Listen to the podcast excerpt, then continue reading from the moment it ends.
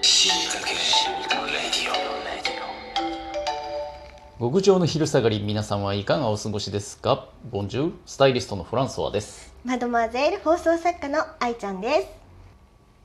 はい始まりました死にかけウェディオ始まりましたね今はーい日はおうじゃあおう死にかけタコ紹なんて死にかけタコ紹介介ううんんうんそれはえっと、うんあいうえお作文みたいな感じで、うんお互いをうん紹介し合おうみたいなるほなど例えば、うんフランソワで、はいはいふふだったら、うんうんなんとか、うんらだったらなんとかっていうのを愛ちゃんが考えてドドイツだあねいちゃんうんのうん自己紹介を、うんうんあのフランソワが考えるってやつ、でやーつうんわかりましたやってみるやってみるうん普通にアドリブじゃんこれどっちから どっちからいくんえいしどうしよう、んじゃあ一文字ずつ交代そうそうそれとも一気に一一気気ににい一っ気た方がいにい行っねた方がいいよじゃあ愛ちゃんがじゃあい私がちょっとフランソワを紹介しようか、うん、もう今目の前で鉛筆で書いてるのね フランソワの不ふ不倫上手じゃ違う違う違う違う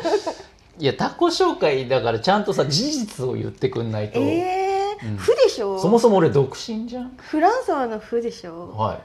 不不不倫いいやあ不倫からフルーツ盛りフルーツ盛りはいフルーツ盛りはいフルーツ盛りが好き、が好きああ確かに好きだねうんはいが好きはい、えっ、ー、と、うん、ララララッパラッパーパなーものどきラッパーもどきなんだうんはいうんうーん時間うにん性格、ああな遅るほど、ね、刻しないよねフランスまあ社会人だからうーん時間に正確なやつめにしよううん、あ、うんがあるからね。うんはいはいはい。そそそう掃除上 手う、イメージで言ってるのね。掃除上手まあまあまあまあ、はい、しますけど、掃除ちゃんと。わ、はワンちゃんが好きあー、好き、正あ解。これすごいじおお。あれタコ紹介になったかもふとわは事実だね。じゃあ、うん。フルーツ盛りが好きラッパもどきうーん時間に正確なん時間に正確なやつめうん。掃除上手ほワンちゃん好きう、ほいかがでしょうかう。ありがとうございます。まあまあまあ、間違ってはいないな。じゃあ、うんうんうん愛ちゃん愛ちゃんね。うんじゃあ、あいちや、うん。うん愛ちゃんのあ、あ明るい、明るいいいうね、ん。いいい、いい笑顔。あなんかすごいいいことばっかり愛ちゃんのちちちゃんとしてちょっとなんか暗黒のところに入り込んでき てまだまだ全然柔らかいじゃん、うんえーやややっぱりうんちゃんとしてなんで優しいとかじゃないのちょっとあんまそのイメージは出てこなかったえん最後んうんんんごろんごろ国立公園って知ってる知って るよなんか関係なくないでも私といや「ん」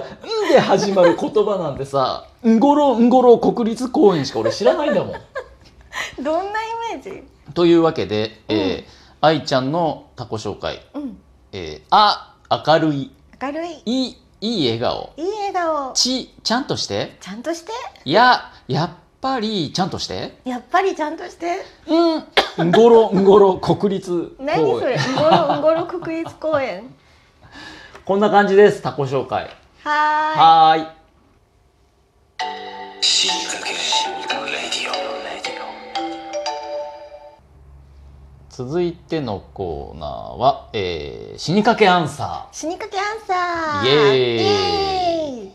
何これー新コーナーこれ ねう他の、えーラジオの番組さんがねんうんうちうちこと死にかけウェイリオのことをなんかね取り上げていろいろねいい感じに喋ってくれてたのを発見したので、うんまあ、ちょっとそれをこの番組内で流してね一部ね、うんうんそこに対するアンサートークをちょっとしようじゃないかと、おうん、いーう試みですよ。うんうんうんうんはい、早速なんですけどその番組というのは、えー先輩と後輩の秘密基地へようこそ」というラジオトークの番組ですね。うんうんうん、ちょっとうちについてねいろいろ話してくれてたんだけど一部ちょっと抜粋して今から流してみましょうかねじゃあ聞いてみてくださいどうぞあのフランソワさんがはい。そのハロラジで、はいあの有名な世界でもう最も有名なネズミの大人気のネズミのモノマネをしてたんですよ名前は言ってなかったけど、うーんまあ聞いた人も分かりますよピンとうん。きますけど、あれはあのガンバの大冒険のガンバですね多分違 い 違うんます。ですネズミキャラで有名といえばガンバの大冒険のガンバぐらいしか いないね確かにガンバも有名ですけど、うん 3D 化もされてますから知らないな それは知らなかった じゃあ間違いないだろうでも、ガンバだったら言えるはず言えるの はい言えるの古すぎて言えないのかと思っていやいやいやいや。だからもっ違うわと別のやつ。もっと別のやつ洋物の。洋物か洋物のああ海外のやつかあうんーそっかあと愛ちゃんが、はいえー黒柳徹子やっててうーん。これは。ノーコメントですいやいやいや。いやいやじゃあ似てる似てないじゃなくて、はいもう可愛かったまあ、そりゃそうですようねん。可愛いですよね。可愛いのが一番だからねうん。あともう一つ一番一番な のかなあともう一つあの、はい工藤静香やってて、うん。いやいこっちは似てたこや、っちはって言ったらダメだよ答え合わせです。 正解発表するなよダメですよ。というわけでね聞いてもらいました今ね、うんうんうん先輩と後輩ね、うんハロウィンの時にねちょっと僕らモノマネしたんだよねそうだねした、うんで俺が「ははははははっていうのをね、うんやったんだよね某有名ネズミのモノマネをやっねてた入れてたよね、うんうん、ガンバじゃねえからあ れあの先輩と後輩さんねあの聞いていただいてありがたいんですけどあれガンバのモノマネじゃねえからガンバ知ってる愛ちゃん知らないあもうあの超有名な昔のアニメ知らない知らなネズミたちがいうんチームを組んで、うん宿敵のイタチを倒しにイタチイタチ鬼ヶ島みたいなとこに乗り込んでいくの、ネズミが、すごいね、そうあれはね、うん面白かったねその話その真似してたの違う わガンバじゃないわ先輩言っとくけどねあれねあのイカ様の真似ですガンバの中 にねイカ様ってキャラがいるうんの、う、うんん、俺すごい好きで、えーイカ様がう、んうんうん愛ちゃんのモノマネの話もしてたねあそういえばしてたね、うんなん褒めかなんか愛ちゃんの方褒め褒められてた黒ね柳徹子が似てるとか言ってたね工藤静香に似て可愛いとかっつってた工藤静香に似て可愛いとは言ってない一応あの黒柳徹子と工藤静香のモノマネちょっとやってみてもらおうか、もう一回どうぞ黒柳徹子さんどうぞ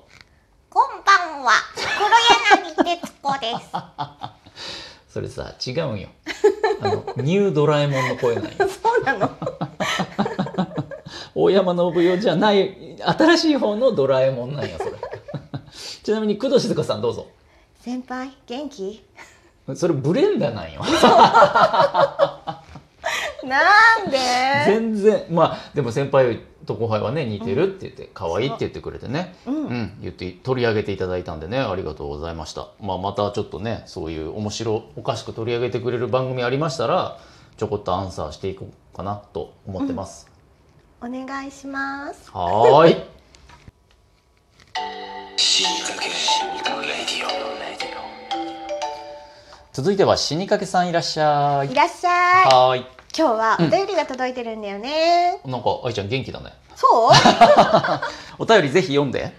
キャサリンさんからのお便りですラジオネームキャサリンさんはーいフランソワさん愛ちゃんうん私の死にかけ話を聞いてください、どうぞ先日病院で採血した時のことはいはい注射器を持った看護師さんが、うんおもむろに私の腕にプスッとうん一針刺したかと思いきや、おううまくいかなかったのか、うん一度針を抜いて、うんもう一度プスうんさらにプスうんもう一つプスうんえちょそんなに何回も過去の採血ではこんなにも何度もプスプスされたことはありませんうんうんしまいには刺したまま中で針をぐりぐりええー、ーえー、驚いて手元を見つめる私に向かって、うんその看護師さんは一言「あまり見ないでくださ い」彼女曰く、うん針を刺されてるところを見てると、うんうん心拍数がどうのこうの よよくわかりませんでしたが死にかけましたいやー痛そうこれたまに聞いたことあるよねその血管うんうんが見つからないのか、なんかあるよねね何度も刺すとかその中でうーんグリグリ俺はやられてないけどフランスはさうん注射をしてる時にさ、うん見てる派見てない派見てない派私もお空を見てる派もうなんかもううんそこをさ見てたらさ、ドキドキしちゃうからそうそうそうそ違うところを見てるうなんかねうまきゃいいんだけど、下手だったらなおのこと見てたらうん嫌じゃんこっちもそうなんか血とかってさ、うんうん結構怖いじゃんわかるわかるうんうんそうだよねいやーキャサリンさんねこれはちょっとどうにも避けようのないアクシデントで死にかけちゃ ってねかわいそうでしたけどねうんまた死にかけたらぜひ送ってきてくださいはい今日はどうだった今さキャサリンちゃんの話もあったけど、はいはい私ほんと血を見るのが苦手で、うん放送作家ってさうんナレーション書くのよ、うんそうすると、うん手術のシーンのさうんうんうん血とか、うん殺人現場の血とかをうん映像を見ながらそこにナレーションの台本を書かなきゃいけなくってへえで怖いからうんそういう時いつもうん薄めで仕事してるわかる俺も映画とかで、うんうん予期せぬ流血シーンとかがある時あるじゃん あるアクションものとか楽しいの見に行ってんのにドバッと来る時あるじゃん、うんああいう時もねめっちゃ薄めでよ視力が悪くてよかっかったね眼鏡外してるもんそういう時怖いからね、というわけで皆さんからの死にかけた話ね引き続きどしどし募集してますんでねリンク貼ってありますからそちらに書き込んでくださいたでは死にかけた皆さん、はい次回まで頑張って生きててねせーのバイバイ